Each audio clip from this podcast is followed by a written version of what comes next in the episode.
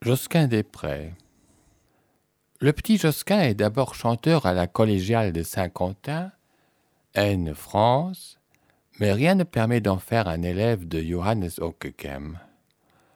Son activité musicale est connue à partir de son séjour en Italie, où il est chanteur à la cathédrale de Milan, 1459 jusqu'à 1472, puis au service du duc Sforza, 1474, et du cardinal Ascanio Sforza, 1476 jusqu'à 1504. De 1486 à 1501, il apparaît sporadiquement dans la liste des chanteurs de la chapelle papale. De nombreux voyages le mènent à Paris, Plaisance, Modène et Nancy, à la cathédrale de Saint-Quentin en 1509.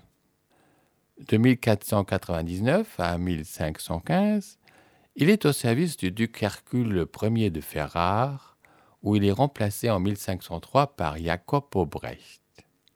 Après un bref séjour à la cour de Louis XII, roi de France, il finit ses jours comme chanoine à